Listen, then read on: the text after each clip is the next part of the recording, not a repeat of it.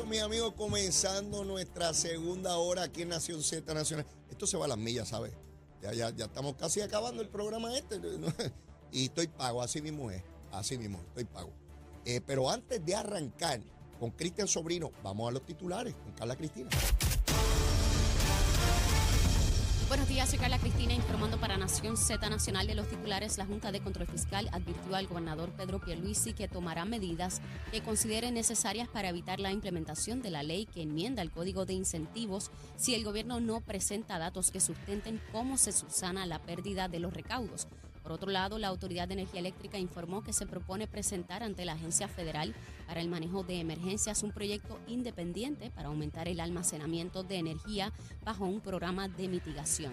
Por su parte, el representante independiente Luis Raúl Torres adelantó que si la legislatura se apresta a canalizar esfuerzos para la cancelación del contrato que establece la operación de Luma Energy para la distribución de energía en Puerto Rico, tendrá que aprobar dos medidas tan pronto como esta semana. Y en temas internacionales, México y Guatemala cerraron el puente internacional Rodolfo Robles con el propósito de contener la migración irregular y unir esfuerzos para prevenir el tráfico de personas, mientras un grupo de expertos alertó en un reciente informe de la posibilidad de un nuevo estallido de violencia política durante las elecciones legislativas de noviembre en Estados Unidos, merced a la situación de hiperpartidismo que atraviesa el país. Para Nación Z Nacional, se informó Carla Cristina. Les espero mi próxima intervención aquí en Z93. Sin pelos en la lengua. Es esa otra cultura, la cultura de la violencia, donde ver asesinar a alguien es algo muy sencillo. Leo, Leo Díaz en Nación Z Nacional por Z93. Y de regreso, mis amigos, aquí a Nación Z Nacional y de inmediato la bienvenida al licenciado Cristian Sobrino. Saludos, Cristian. Saludos cordiales, Leo, a ti, a todo el mundo en el estudio, a toda la audiencia afuera y dentro de Puerto Rico. Y a radio, es un saludo estamos bien, estamos bien, estamos bien. Cristian, ese fin de semana, chévere. Estuvo muy bueno, estuvo muy bueno. Ayer le estuve compartiendo con la familia en un pulpari allí en la casa de mi hermano. Oh, Más chévere. Siempre son buenos. Siempre son buenos, y son necesarios. Eh, oh, sin lugar a dudas, con la familia. ¿Tú ¿no? ¿Nunca viste la película eh, The Godfather, el padrino? ¿Seguro? Que en la- una de las ¿Cuál, primeras cuál, cuál- cuál- cuál parte? ¿Cuál parte? cuando, cuando está el cantante pidiéndole un favor al padrino y el tipo empieza a llorar y él le dice, puede empezar siendo un hombre y no llorando y después le dice, ¿estás pasando tiempo con la familia? Porque eso es lo más importante para ser hombre. Tipo Ay, ay, ay, ay. Bueno, bueno, Cristian, ¿qué te parece esta citación que hacen los demócratas? Eh, que vi ahí que Cheney, la, la legisladora, Cheney, sí, sí. eh, eh, es la, la segunda en la comisión. Es la. Ella es la, esa comisión cuando se compuso, Ajá.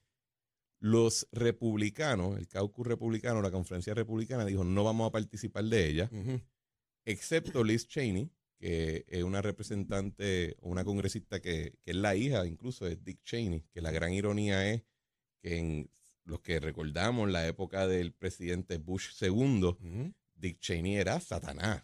Sí. Era el demonio hecho Sí, carne sí. que caminaba por la tierra y se, com- se comía las almas de los niños que, pasaban al lado de él. En aquella época así se Y ahora, su, y ahora mira qué interesante es la historia, que su hija, eh, que votó incluso noventa y pico por ciento a favor de las medidas que presentaba el presidente Trump, ahora es leonizada como si fuera esta gran defensora de la democracia por el mero hecho de oponerse al presidente, al expresidente Trump. Y vemos cómo la historia y los, y la- y los ciclos mediáticos no- nos juegan unos, Pero, unos truquitos de lo más interesante. pero para que veamos que eso ocurre en cualquier lugar y en cualquier momento, si Cristian Sobrino me diera la primicia hoy aquí, dentro de 10 segundos, de que ya no es estadista y que cree en el Estado Libre Asociado, mañana van a haber unos titulares inmensos de que tú eres un hombre brillante, que ciertamente se habían equivocado contigo, que tú eres una cosa nunca antes vista, Sí. que hay que proclamarte candidato a la gobernación, que hay que hacerte cuatro estatuas, porque es así. Bueno, hay, hay algo de eso. Yo, yo, yo hacía en uno de los múltiples ciclos mediáticos Ajá. Que han arropado a la compañía Luma. Yo decía, estos pobres muchachos no saben que lo que tienen que hacer es hablar mal de Pierluisi y se acabó el Y- tema. y- Y, y- y van a ser leonizados también como grandes, Ah, como grandes líderes.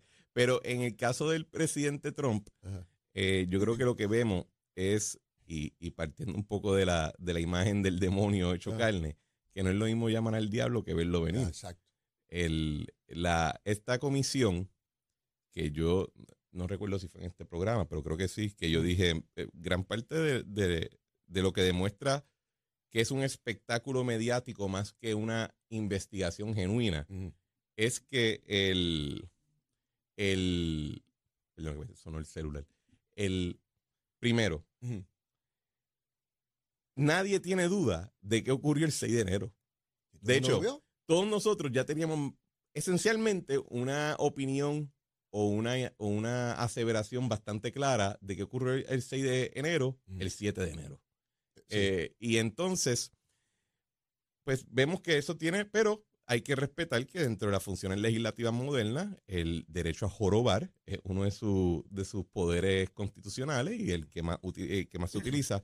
Pero el, el otro elemento que le añade, o la otra característica que le añade al hecho que es un espectáculo mediático, es que su presentación es obra de un productor de Hollywood que fue contratado específicamente para hacer estas vistas más mediáticas. Y entonces eh, citan al presidente y uno pensaría, pues en el proceso parlamentario, qué mejor momento que tener de frente al objeto de la investigación Claro. para hacerle preguntas, para tratar de hacerlo pasar un bochorno, para poder mandarlo a callar, que le apaga el micrófono y lo hace ver como un, un ridículo, eh, que, que es lo que se presta para un proceso investigativo, pero como no pueden controlar a una figura que es más mediática que la misma comisión, le dicen, no, espera, si tú vienes para acá es con libreto, Mm. no es para que tú hagas tu espectáculo de performance improvisado y nos haga a nosotros quedar mal. Aquí el libreto que va a prevalecer es el El nuestro. no el porque tuyo. esto es nuestra investigación, Claro. este no es tu tarima. Claro. Y el, así que le- de nuevo, es una, es una, es un espectáculo que se está presentando y, y eso no quiere decir, lo que acabo de decir, no quiere, no se debe insinuar o interpretar como que yo estoy a favor de que hayan ocurrido esos eventos del 6 de enero. Claro, para claro. mí, para mí eso, eso fue un asco y yo soy de los que me pregunto cómo diantres salieron tantos de allí vivos, porque yo pensaba que si tú invadías así el Congreso, eh, tú salías horizontal, especialmente después de lo que ha ocurrido en el pasado.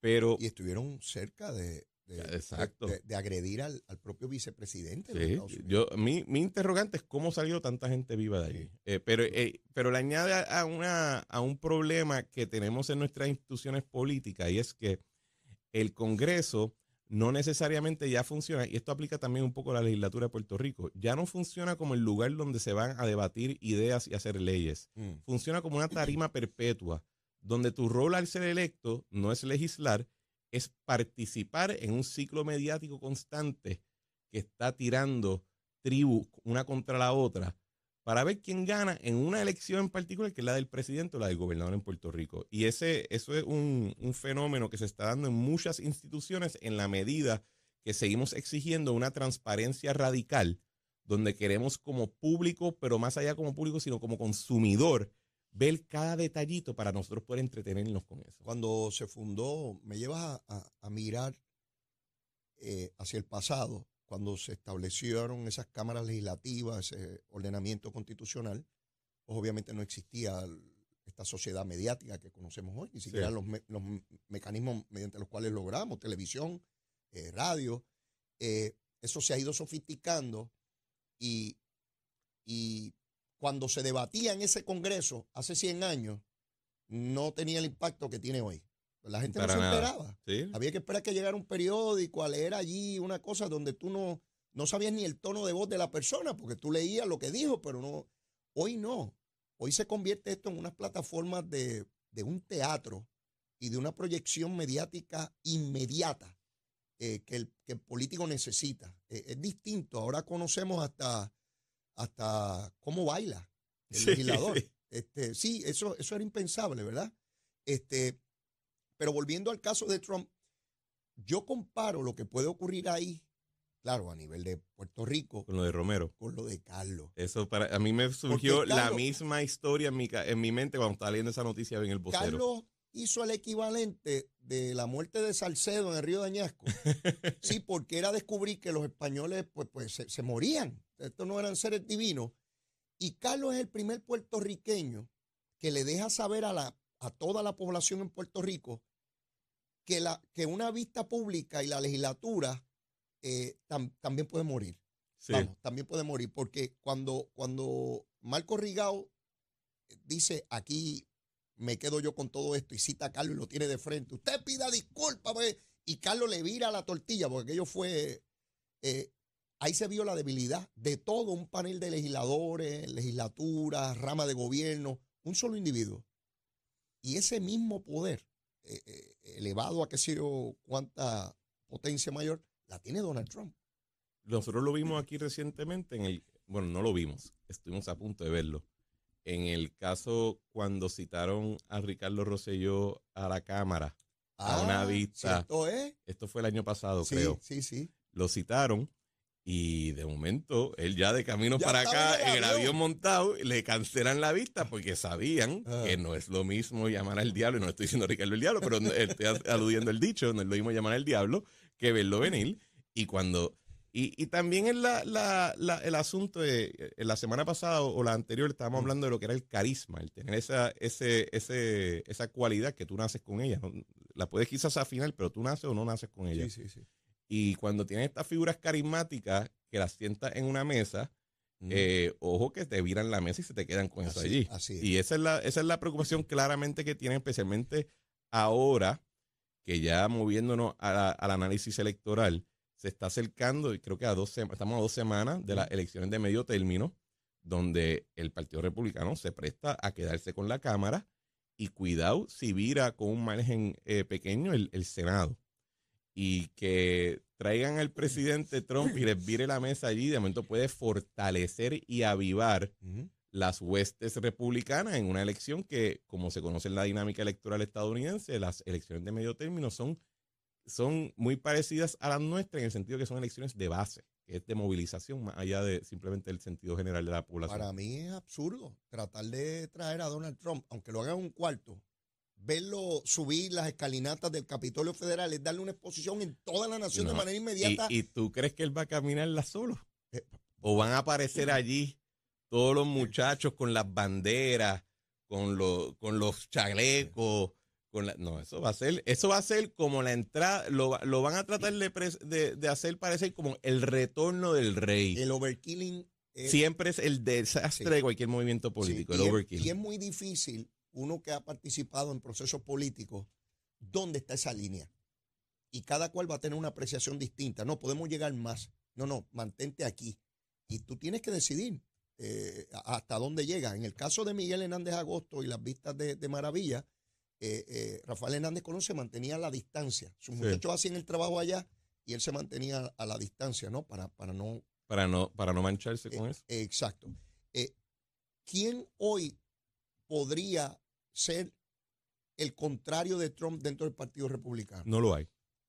No lo hay. No, yo creo que, yo creo que el- es que las cualidades que tiene el presidente Trump y que lo llevaron a ser una figura tan potente en la discusión cultural y política de los Estados Unidos y del mundo Mm.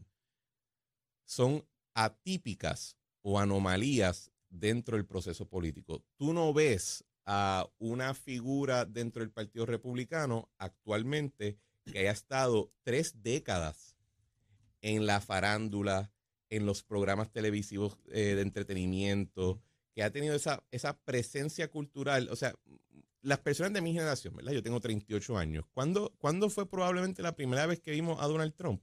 Cuando hacía apariencia en Fresh Prince y en otros programas que eran de comedia, pero era esta figura cultural. No hay una figura igual en el Partido Demócrata o en el Partido Republicano o en cualquier otro lugar ahora mismo. De hecho, se- por eso se ha hablado en algunos círculos, dicen, oye, pues, esto le abre la puerta a que figuras como The Rock o Mark Cuban, otras figuras que son más de la cultura o del mundo del entretenimiento, eh, entren a la política. Creo que Trump tiene, tiene unas cualidades.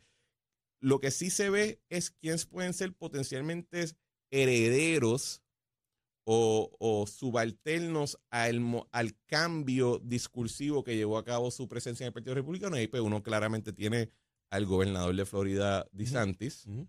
Eh, creo que hay unos senadores como Josh Hawley, eh, Michael Rubio, que eh, aunque quizás no se sientan a comer con Trump, comulgan en la misma iglesia, tú tienes unas figuras como J.D. Vance en Ohio y Blake Masters en Arizona, que si ganan sus contiendas senatoriales serían figuras que están en, ese en crecimiento, pero de que hay una igual, no porque Trump es más allá de un fenómeno político, un fenómeno cultural.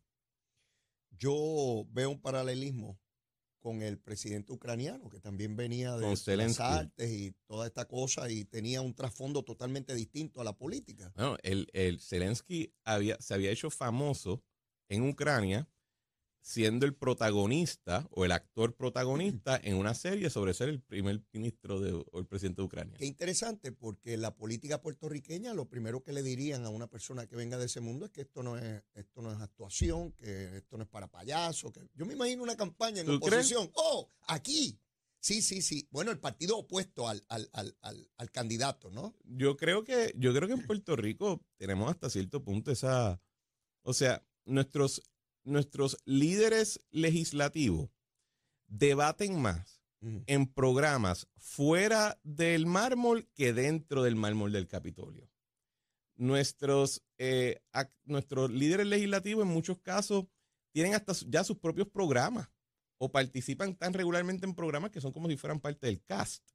Eh, los tenemos hasta haciendo obras. O sea, no, es, eh, tenemos en el, ya en el lado más izquierda del espectro, o sea, la unión de figuras como Manuel Natal o Alexandra Lúgaro o el mismo Juan Dalmau con artistas musicales como Residente o como aparecen en presentaciones del Bad Bunny o cuestiones así, pues ya, ese, ya esa unión está dándose mucho más. Pero lo que pasa es que en Puerto Rico siempre es culturalmente apropiado en la medida que sea de la ala independentista o izquierda al espectro, porque al, seguro que, al segundo que eres centro derecha o eres eh, pro unión permanente, sea estadista o lera, pues ya ah, se, activan unos, unos atalayas culturales que tratan de minimizar el efecto. Pero yo no creo que estamos tan lejos de ver figuras políticas, figuras de la farándula o figuras de, de, del entretenimiento brincando la política. No creo que estamos tan lejos. Bueno, lo ha habido. Yo, yo me refiero a la gobernación, porque por ejemplo a la legislatura hemos tenido eh, eh, artistas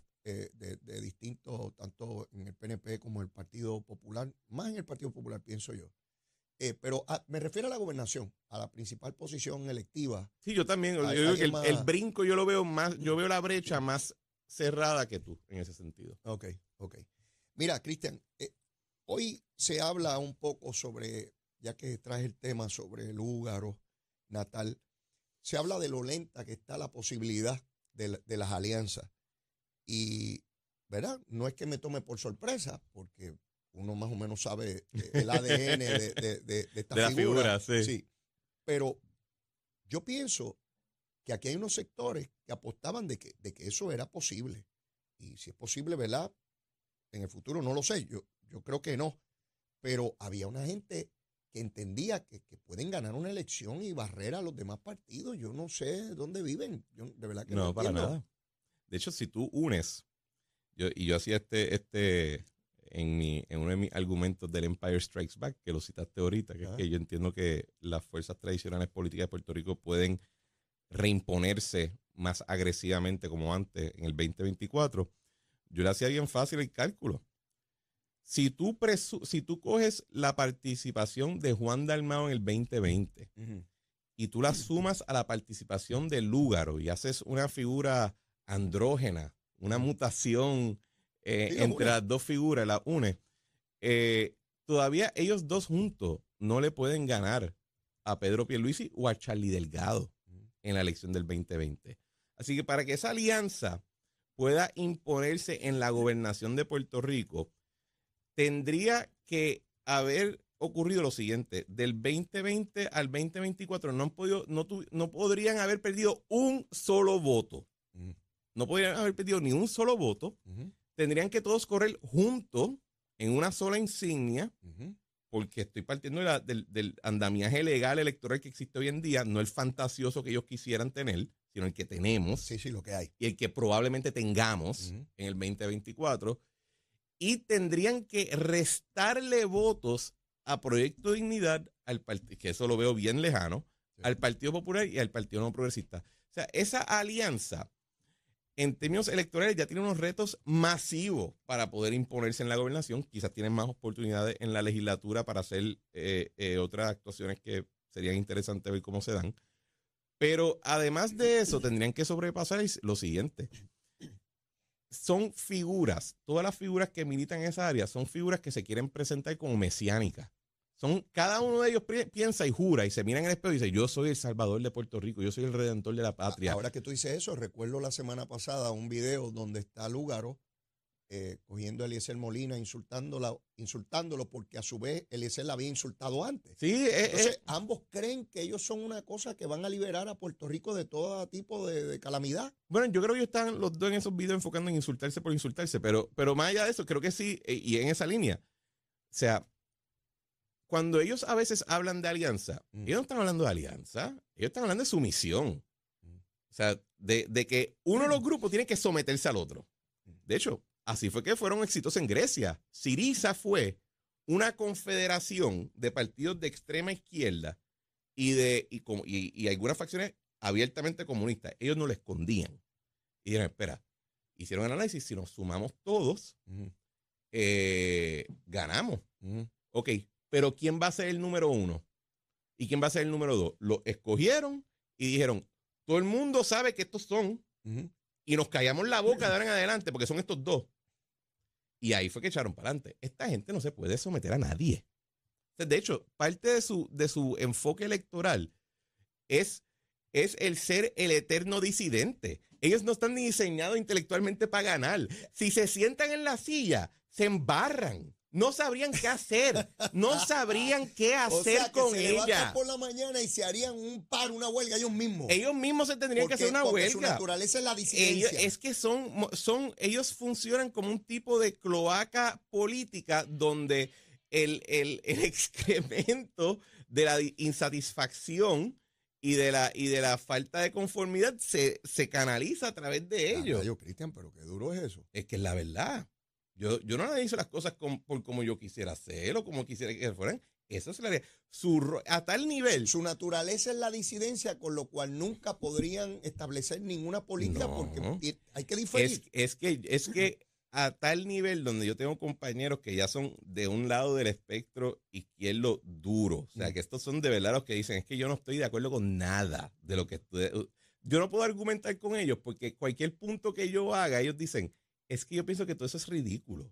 Así que no vamos a llegar a... hablar Y ellos te dicen que ellos entienden que el propósito de Victoria Ciudadana en el PIB no es otro que justificar que servir de un tipo de, de drenaje para el bipartidismo neoliberal, etcétera, los términos académicos que quisieran utilizar. Así que yo no veo que ellos puedan hacer esa, esa, esa puedan hacer una coalición porque es que no están en su DNA intelectual. Y entonces, si eso se diera así. Ahora, quién sabe si en el 20. Oye, y si estoy totalmente equivocado, les puedo hacer a todos los que nos están viendo eh, por Facebook y a los que nos están escuchando por Z93 eh, la siguiente promesa. Si yo estoy equivocado, en noviembre del 2024 yo vendré aquí al programa y con la cámara prendida me voy a comer una media mía después de usarla. me voy a comer la media al frente de todo el mundo. Yo, espero no tener que ver un, gesto tan grotesco como ese. Mira, eh, eh, el Partido Popular se plantea su asamblea para noviembre. Ya hay alcaldes del suroeste de Puerto Rico diciendo que hay unas situaciones allá que atender relacionadas con Fiona y que se debe considerar eh, posponer eso también. También, la, eso también, posponerlo. Eh, se me parece un poco a esta cosa de los partidos pequeños que tú dices que son disidentes por naturaleza. Sí, se tienen que protestar ellos mismos. El Partido Popular parece que es posponerlo por naturaleza. Todo se pospone. Lo resolvemos mañana. El estatus se pospone. Exacto, exacto. Eh, las, leyes se posponen. Yo, estoy bajo la impresión de que enviaron un globo de prueba. Realmente alguien le dijo a ellos, planteen esto a ver si coge viaje. Un poco complejo, ¿verdad? Posponer esa votación también, pero, pero no imposible. Y, y veo que existe la posibilidad real de que José Luis Dalmau se coja un golpe ahí si le, si le votan en contra las enmiendas. Tatito estuvo temprano con los compañeros de Nación Z y decía que hay que votar todas esas enmiendas en bloque. Que no, es, una. No te pongas a segmentarlo. Porque si, mira su argumento, me, me, llama mucho la atención, Tatito es muy creativo. Él dice, porque si lo hacemos separado, O sea, si, si, si, si votamos en bloque hay que aprobarlas todas porque de lo contrario, imagínese usted que esos grupos que queremos que pertenezcan al Partido Popular, entonces el PNP va a decir que es que nosotros no lo queremos. Mira, mira Claro, cómo él lo claro, pone. Entonces, sí. pues hay que aprobar todo esto, porque es importante la institución, no es la candidatura, no es dejar a Dalmao más tiempo. Él soslaya o esconde lo que es la controversia aquí, que si Dalmao va a seguir presidiendo aquí hasta que llegue el último momento. ¿no? Leo, en, yo no sigo, yo no sigo el baloncesto, pero de vez en cuando veo, veo un, un juego que otro. Ajá. ¿Qué pasa cuando tú estás ya adelante? Le Ajá. quedan 10 segundos al tiempo, al, al reloj. Detiene la bola. Agarra la bola. ¿Qué haces con ella? La agarra y te tiras al piso. Sí, sí, sí. y no la juega ni para Dios, porque va y pierde. Ya José Luis Dalmau es presidente del Partido Popular. No hay que jugar más bola. Se acabó. Es tan simple Espera como que eso. que- que- Él va a agarrar esa bola, se va a tirar al piso y dice, me puedes patear los dientes, pero yo no suelto la bola. Y se acabó el tema. Y, llega hasta, hasta- Y eso es lo que estamos viendo a nivel político, un juego donde el, el- el- el José Luis Dalmau ya agarró la bola, se tiró al piso y dice, a mí no me la va a quitar nadie. Y si hay que posponer, si hay que justificarlo de que oye manera, todas las justificaciones van a encontrarse, todas las excusas se van, a se van a poder presentar, pero al final del día el asunto es de que como ya tienen la bola en mano y su, y su facción está eh, en poder y está en proceso de consolidar su poder, no hay por qué abrir más la opinión. Yo veo a José Luis en una estrategia que hasta el momento le, ha- le, ha, le ha venido bien. Sigue de presidente, como tú dices. La foto sigue en el clavito. en. Exacto. Eh, ¿Quién es el presidente? Mira la foto, ahí está. Para hacer la conferencia de prensa me tienes que seguir llamando a mí. A mí, porque yo soy el que decía una buena amiga cuando, cuando yo presidí el PNP, me decía, Leo, lo importante es que tu foto siga en el clavito. El día que no estés ahí, pues ya estás liquidado. Pues de igual manera, ¿cómo él logra eso? Pues poniendo votaciones y en todo caso, si se dan, que él prevalezca, porque de otra manera, si él prevalece en esa votación, ¿qué demuestra? Que él tiene los votos. Que ya no es el cuestionamiento aquel, no, no, Y- yo gané. Y vamos a tener la votación cuando ya sepamos cuál va a ser el resultado a su favor. Eh, claro, claro, alinear la, la hueste. Que de hecho, eh, eh, la, la gente a veces compara. o sea, hay, que, hay que también analizar que José Luis Dalmau viene de una trayectoria de muchos, muchos, muchos años en la legislatura de Puerto Sí, Rico. Sí, sí, 20 años.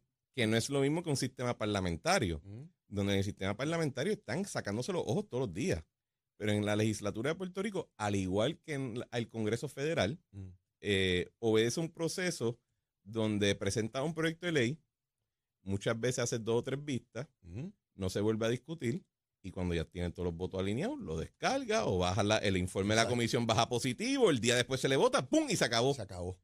Esa, esa práctica se, se traduce fácilmente a las prácticas de la gobernanza eh, partidista. ¿verdad? Yo, no, yo no he participado en esos órganos, pero puedo ver cómo puedes transferir una dinámica hacia la otra y, y no me tiene ninguna, no me tiene ningún, eh, no veo ninguna razón por la cual no estarían las personas en la mesa y diciendo, espera, podemos simplemente seguir dilatando el proceso y al final, cuando ya sepamos que el resultado está asegurado, bajamos el proyecto y se acabó. Sí, eh, yo lo, lo veo así. Lo veo que están planificando tener un triunfo para, para Dalmau en esa votación y si entienden que no va a dar ese triunfo, sencillamente, fíjate cómo se pospuso aquella cosa de consultar a los populares sobre el ELA que querían y toda la cosa. y, y- y aquello quedó en nada. De igual manera, José Luis Dalmau nombró un comité que iba a incidir en el proyecto de Nidia Velázquez, que tampoco ocurrió nada. Porque ya en la mentalidad popular, como ya Lela es lo que hay, ya la colonia existe, no hay que seguir. Seguro. eh, eh, Pues si no pasa nada, ganamos. si no pasa nada, ganamos. Exacto, porque se- Juega el reloj. perma- es la misma estrategia que están siguiendo, que están siguiendo así. Ha- hace ya unas, unos días que no escucho a los que están opuestos a las enmiendas y planteaban en la primera hora del programa, o están moviéndose abajo con los delegados o están en un proceso de negociación. Porque aquí pueden haber negociaciones de todo tipo, porque al final de cuentas tienen aspiraciones individuales. Pueden tener objeciones como grupo a las enmiendas, pero cada cual eh, está aspirando a, cosas distintas. Eso, eso es una posibilidad interesante. Yo le voy a añadir una tercera. Están bien perdidos. ¿Tú crees? Sí, Bueno, pero eh, bien perdido en qué sentido. es que están perdidos. En que no saben, no saben cómo que maniobrar. Oye, de nuevo, no, eh, y, y hago la, la comparación. José Luis Dalmau viene de muchos, muchos, muchos años en, en la legislatura de Puerto Rico, Jorge Colbert, que es uno de sus asesores, viene de, de muchos años, tanto en el Ejecutivo como en el, en el Legislativo, como duda. en el asunto mediático. Todo su equipo, cuando tú miras eh, sus asesores que, que, que no, no son figuras mediáticas, que no tengo por qué decir los nombres, pero sus asesores en lo legislativo o sus asesores políticos son personas que también son todos gallos jugados. Mm, La oposición liderada y Tatito Hernández, que yo creo que, que sería una figura capaz de poner, si no un muro de contención, suficientes minas para hacerte ganar, hacer Sí. que, que aunque gane salga herido Ajá. y, y cicatrizado, ha decidido echar, básicamente, sacar las cartas de la mesa y decir, yo me quedo mirando mis cartas hasta que llegue una mano que me, conven, que me, que me, que me sea conveniente. Su oposición entonces, ¿cuál es? Pues el, el comité del Consejo Estudiantil de la JAI, Sí, sí. eh, que ahora mismo lo lidera el presidente escolar Jesús Manuel, y, la, y no tienen la capacidad para poder montar una ofensiva y están perdidos en el espacio. Es probable. No había pensado en eso. De que este, sencillamente no, no tengan estrategia y estén Y están mirando a ver qué pasa. a ver qué pasa. Tenemos que ir a una pausa y luego de la misma seguimos quemando el cañaveral. Llévatela, chero. En Cabrera Ford. Más inventario y descuento siempre. ¿Lo quieres? Lo tenemos. Cabrera. Buenos días, soy Carla Cristina informando para Nación Z Nacional. En el tránsito se ha reducido el tapón en la mayoría de las carreteras a través de toda la isla, pero queda algo de congestión en algunas de las vías principales de la zona metropolitana, como la autopista José Diego, entre las zonas de Riondo y Buchanan, Buchanan y también en la autopista Luis Aferré, cerca de la intersección con la avenida Las Cumbres, en la zona de Cupé. Y más adelante actualiza esta información. Ahora pasamos con el informe del tiempo. El Servicio Nacional de Meteorología nos informa que una marejada débil que viene del noreste en combinación con el viento moviéndose del este-sureste a velocidad de hasta 15 nudos están afectando el mar, provocando que tengamos olas de hasta 5 pies en el Océano Atlántico, al menos hasta mañana martes. Además, existe un riesgo moderado de corrientes marinas para la isla municipio de Culebra y el norte de la Isla Grande, incluyendo sectores del oeste como Aguada y Rincón. Más adelante les digo qué esperar del clima hoy para Nación Z Nacional. Les informó Carla Cristina. Les espero mi próxima intervención aquí en Z90.